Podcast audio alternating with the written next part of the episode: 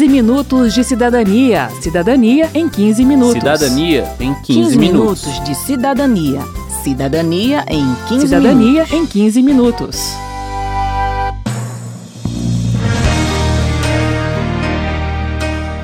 Gente, olha só, estamos num programa que se chama 15 Minutos de Cidadania, que se dispõe a explicar diversos conceitos da nossa vida em sociedade, mas que até hoje não tinha parado para falar sobre o que é cidadania. Pode isso? Falha nossa, mas vamos corrigir isso hoje. Afinal, assim como ocorre com todos os conceitos que a gente usa no nosso dia a dia, todo mundo tem um entendimento sobre o que seja cidadania.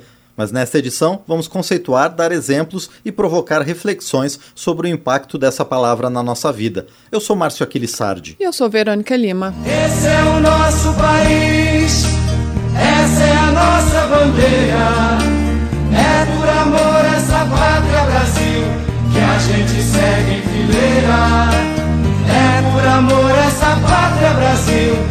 gente segue em fileira.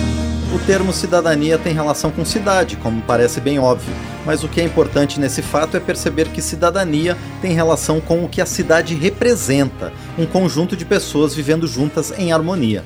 Um cidadão é, assim, uma pessoa que pertence a uma comunidade. E essa é, de fato, a forma mais simples de se entender o conceito. Se eu nasci no Brasil, sou uma cidadã brasileira e pertenço à comunidade de brasileiros. Mas, para garantir a vida em coletividade, cada conjunto de cidadãos precisa estabelecer regras de convivência.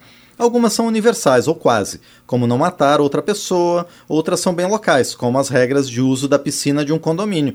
O que tem em comum é que, para se tornarem regras a serem obedecidas por todos, elas precisam, pelo menos dentro de sociedades democráticas, ser negociadas. E aqui adicionamos outro conceito fundamental para a compreensão da cidadania, a política. Quem traz a definição é a cientista política e professora Ana Prestes. Para viver em sociedade é preciso haver pactos, é preciso haver acordos, é preciso haver normas. E a política, na verdade, é a negociação dessas normas, é a negociação desses acordos, para que seja possível vivermos de uma forma minimamente harmônica. Né? A gente fala que a política, a política moderna, ela nasce justamente de uma identificação de que se não houvesse normas, não houvesse regras, nós viveríamos, a gente viveria num estado de natureza, e um estado de natureza que poderia levar com que nós vivêssemos em um estado de violência ou de disputa tal por todos os recursos que seria uma sociedade absolutamente baseada na violência.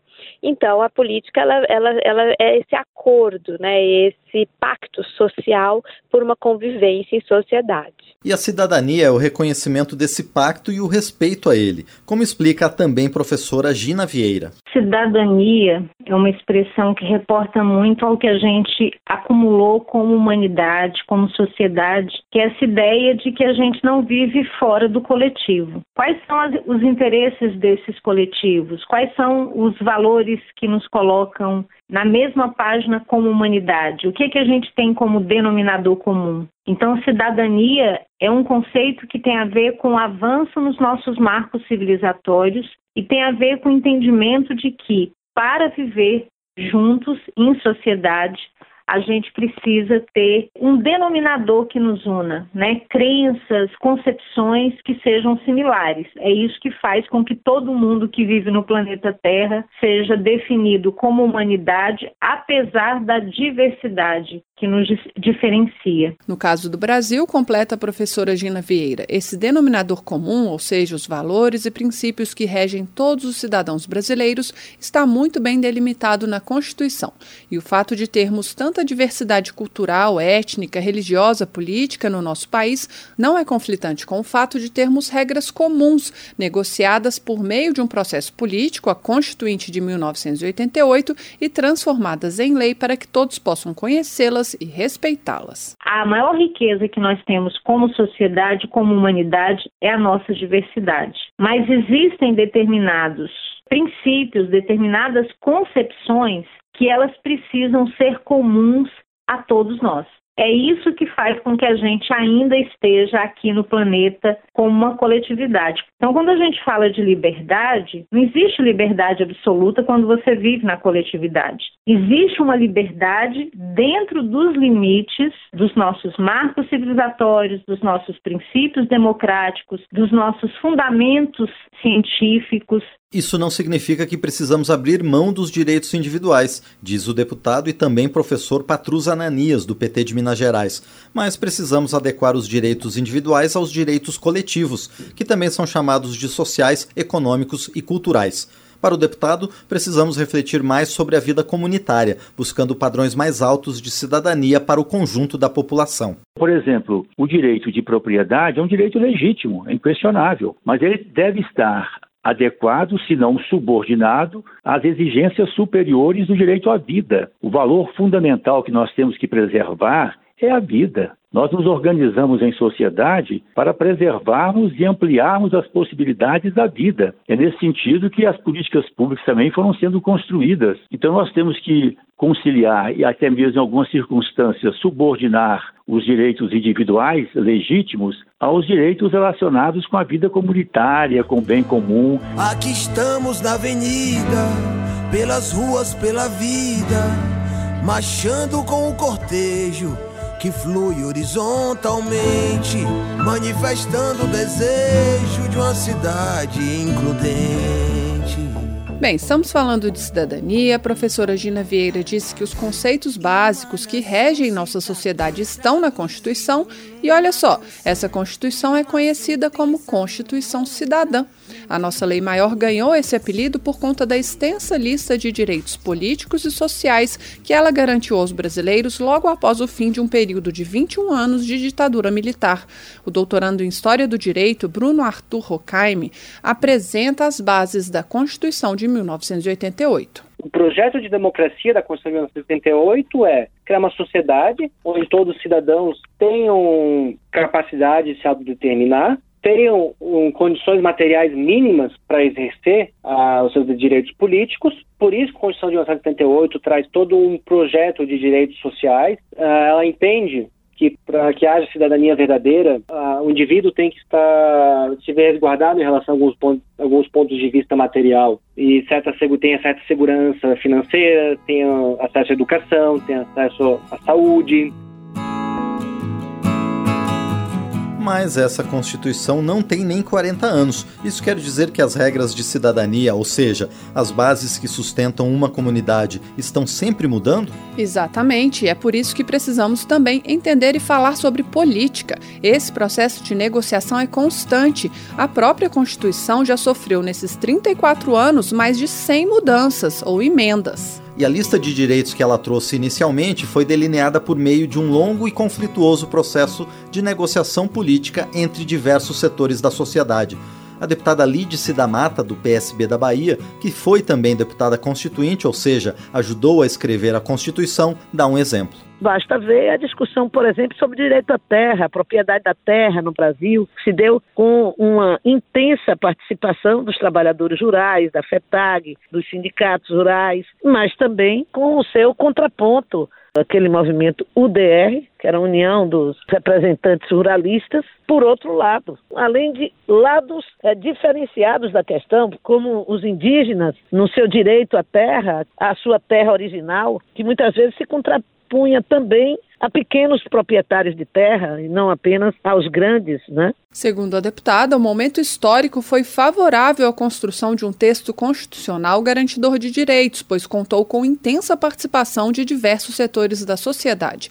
Movimentos de mulheres, negros, indígenas, professores, estudantes, cientistas, médicos, enfermeiros ocuparam o Congresso, tanto como deputados constituintes quanto como cidadãos querendo ser ouvidos, e buscaram interferir direto indiretamente na construção das novas bases para a sociedade brasileira. Havia uma, uma necessidade, um processo de mobilização intenso, dirigido no sentido da conquista da liberdade, da conquista democrática, da realização do sonho que a, a ditadura nos tirava de viabilizar a negociação com o parlamento e o executivo, né, em torno dos direitos como também uma disposição de um Congresso que uma parte dele significativa vinha da luta por direitos. Uma decisão da sociedade brasileira de não só participar, como de ter um Congresso que se abrisse à participação.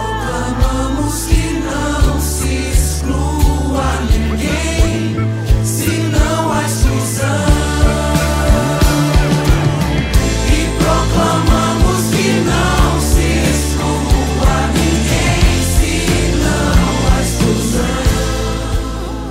Estamos dizendo que a harmonia da vida em sociedade depende de regras comuns a todos. Exato. E que essas regras são negociadas continuamente por meio da política, que serve para equacionar os diversos interesses e pontos de vista em torno das questões que precisam ser regulamentadas. Perfeito e que o processo foi bem sucedido quando mais grupos da sociedade se envolveram diretamente com ele. Isso.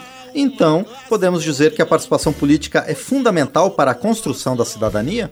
Melhor dar a palavra ao deputado Patrus Ananias, que também foi professor da Escola do Legislativo da Assembleia Legislativa de Minas Gerais. Nós avançamos um pouco né, no processo democrático, mas estamos ainda muito na fase de governar para o povo. E nós precisamos dar um passo à frente e governar com o povo, fazer com que as pessoas participem. Precisamos fazer um esforço vigoroso né, para despertar nos jovens esse sentimento de que a política é essencial a uma vida digna, seja do ponto de vista individual, seja do ponto de vista familiar, seja do ponto de vista comunitário. São as pessoas que vivem né, nos bairros das cidades, nas comunidades, na zona rural, nas regiões mais empobrecidas, enfim. São essas pessoas, famílias, comunidades que sabem dos seus problemas. A Ruth de Castro, que é gerente geral da mesma escola do Legislativo Mineiro, reforça a importância da participação dos cidadãos no processo político. Na verdade, a primeira coisa que tem que se fazer é, é desfazer essa, esse equívoco de pensar que a, a política é coisa dos outros. Né? Eu não tenho tempo para fazer política agora. Nós fazemos política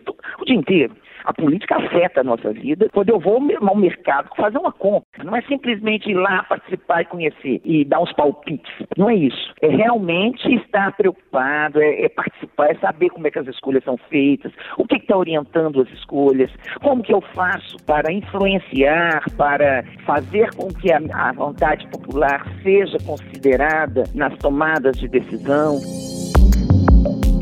A Escola do Legislativo da Assembleia de Minas foi a primeira do Brasil e completa em 2022 30 anos de existência. Atualmente, outras casas legislativas, como a Câmara dos Deputados, também investem na chamada Educação para a Democracia. A ideia é formar e informar os cidadãos sobre conceitos ligados à democracia e ao processo legislativo para favorecer a sua participação na política. E é isso também que o nosso programa busca fazer. Por isso o nome 15 Minutos de Cidadania. Para alcançar esse objetivo, a gente aborda aqui os vários aspectos da cidadania: os direitos dos cidadãos, os deveres e também os conceitos que fundamentam a nossa vida em comum, como política, cidadania e democracia. Para encerrar, a gente deixa que a Ruth de Castro resuma os vários significados do termo cidadania. Tem um sentido mais estrito do termo cidadania, que significa simplesmente o gozo dos direitos políticos, mais especificamente o direito de votar e de ser votado.